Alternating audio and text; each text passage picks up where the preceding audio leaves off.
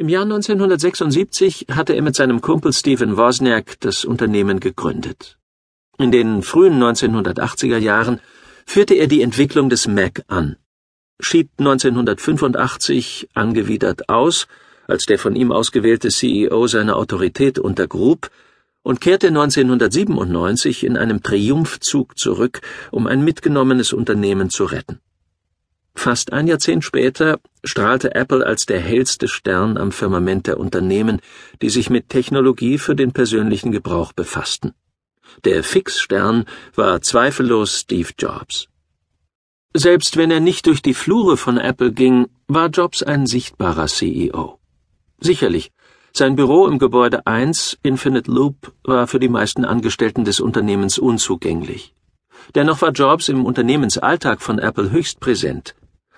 Die Angestellten aller Unternehmenslinien sahen ihn in der Cafeteria. Normalerweise plauderte er mit seinem Designchef und alter Ego Jonathan Ive. Sie sahen ihn, wenn er auf dem Betriebsgelände herumging, und sie sahen auch sein Auto, wenn es vor Infinite Loop 1 geparkt war. Sie verfolgten seine programmatischen Präsentationen ebenso begierig wie die Öffentlichkeit, damit sie verstanden, in welche Richtung das Unternehmen unterwegs war. Jobs mag zwar unnahbar gewesen sein, und die Wahrscheinlichkeit war hoch, dass die normalen Mitarbeiter niemals in einer Sitzung mit ihm zusammensaßen. Allerdings glaubten sie, dass alles, was sie arbeiteten, letztlich von Steve gesehen würde. Denn alles floss zu ihm hinauf, und seine Fingerabdrücke waren auf allem Wichtigen, das Apple machte. Am Vorabend der Markteinführung des iPhone war Jobs auf dem Zenit seiner Fähigkeiten und an der Spitze seiner Liga angelangt. Er hatte seine Krebserkrankung scheinbar besiegt und zwei Jahre zuvor die Entfernung eines bösartigen Tumors an der Bauchspeicheldrüse überlebt.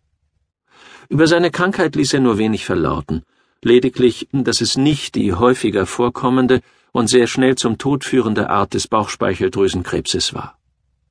Seine immer gleichbleibende Bekleidung, ein schwarzer Rollkragenpullover, Levi's Blue Jeans, dunkle Socken, Slipper von New Balance und eine Rundbrille im Stil der 1960er Jahre, Jobs wirkte lässig und war fit und robust, sein graumelierter Bart war voll und nur ein wenig buschig. Vor zwei Jahren war er 50 Jahre alt geworden und befand sich an der Grenze zu einem neuen Lebensabschnitt. Apple hatte die Musikbranche mit dem iPod und dem iTunes Music Store revolutioniert.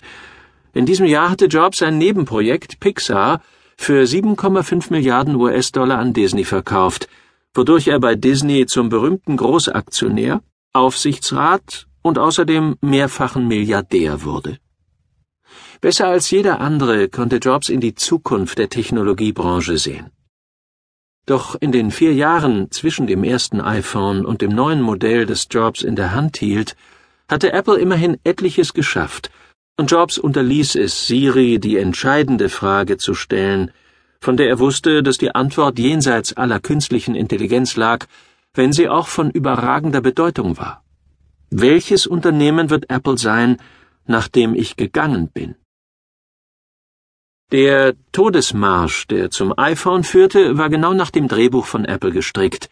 Favoriten wurden ins Spiel gebracht, Schlüsselqualifikationen wurden auf ein Produkt verteilt, das das Interesse des CEO geweckt hatte, die Arbeitszeit war brutal, und dennoch hatte man das Gefühl, die Arbeit sei wichtig. Könnte ein anderes Unternehmen mit einem Jahresumsatz in Höhe von 150 Milliarden US-Dollar ein ähnliches Kunststück in der gleichen Zeit vollbringen? Wahrscheinlich nicht außer es hätte einen CEO, der glaubte, er könne die Welt verändern und sein Unternehmen könne im Universum eine Spur hinterlassen. Nach seinem Tod am 5. Oktober 2011 im Alter von 56 Jahren wurde Steve Jobs zu Recht für seine außerordentlichen Beiträge zur Neuordnung vieler Branchen gefeiert. Er revolutionierte nicht weniger als vier Branchen. Die Computerbranche, die Musikbranche durch iTunes und den iPod, die Filmindustrie durch Pixar, das in der Computeranimation führend war, und die Kommunikationsbranche mit dem iPhone. Nachdem er als junger Mann dazu beigetragen hatte, die Computerindustrie zu definieren, war er auf einem guten Weg, den Nachfolger ins Spiel zu bringen.